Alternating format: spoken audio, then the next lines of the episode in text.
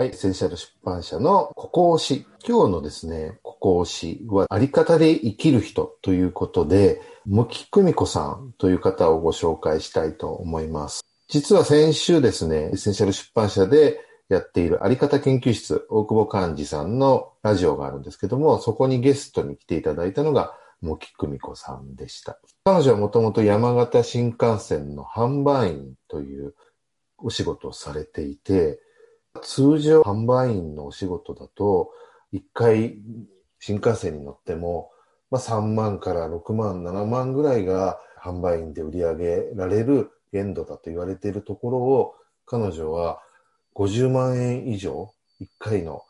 新幹線に乗るだけで、それぐらい販売されたという、まあ、伝説の販売員の方だったんですけれども、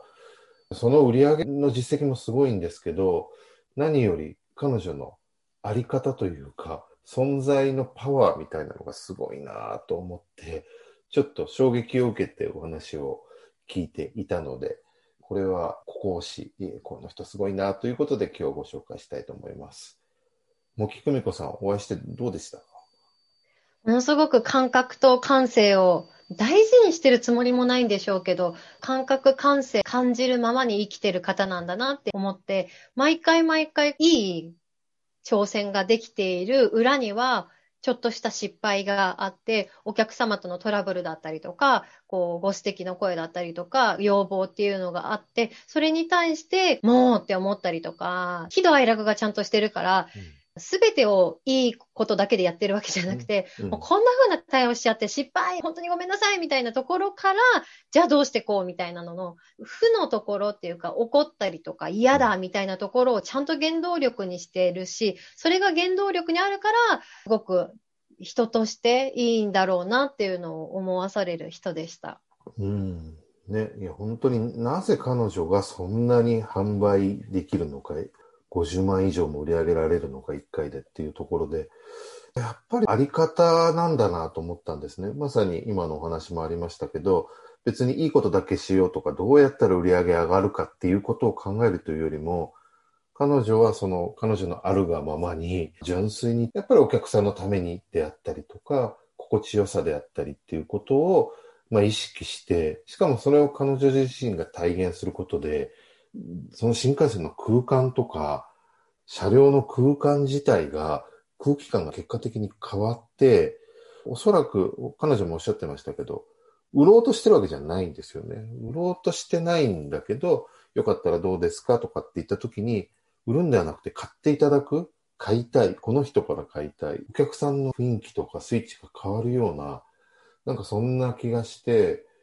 もちろん方法、彼女もすごくいろんな知恵とか、アイディアとか工夫をされてるんですけど、やっぱその前にあり方というか、やり方の前に、どういうスタンスでそこに向き合うかっていうことが、とてつもない結果を出す秘密なのかなっていうふうに思いましたね。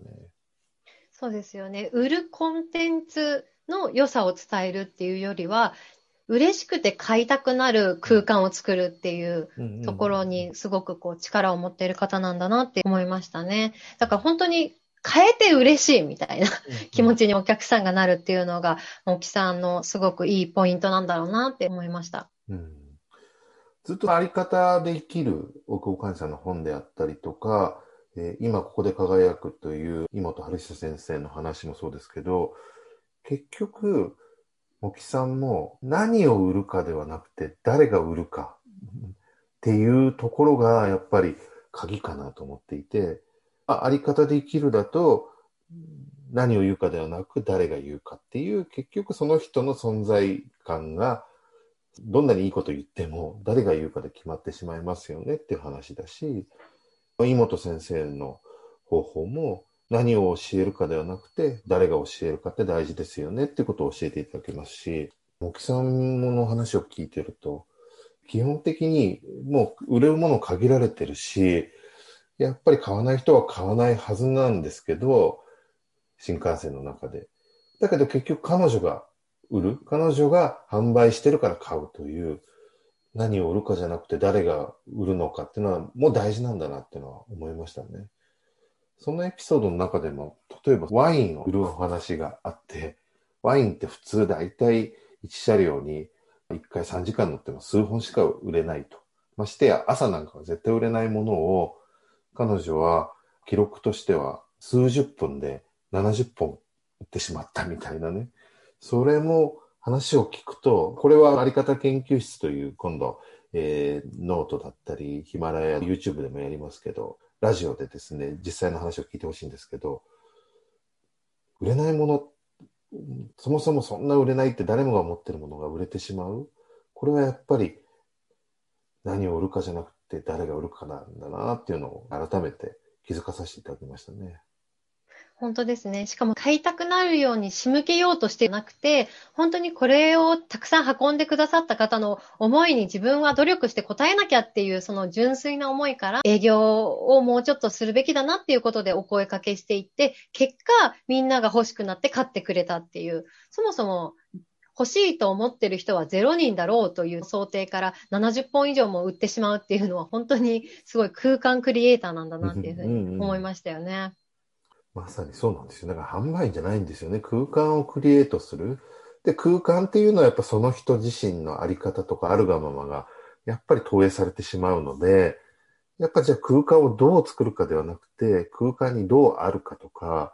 その人自身が、まあ別にいいことだけじゃなくて、彼女自身もブラック久美子っておっしゃってましたけど、別に自分の悪いところとか嫌だなって思うところも素直に出して受け入れることで、結果お客さんがすごく共感してくれたり、ファンになったりっていうことでは、今回もそのあり方の素晴らしい実例というか、を教えていただけたような気がします。ということで、今日のエッセンシャル出版社のここ推しはですね、茂木久美子さんをご紹介させていただきました。以上で終わりたいと思います。ありがとうございました。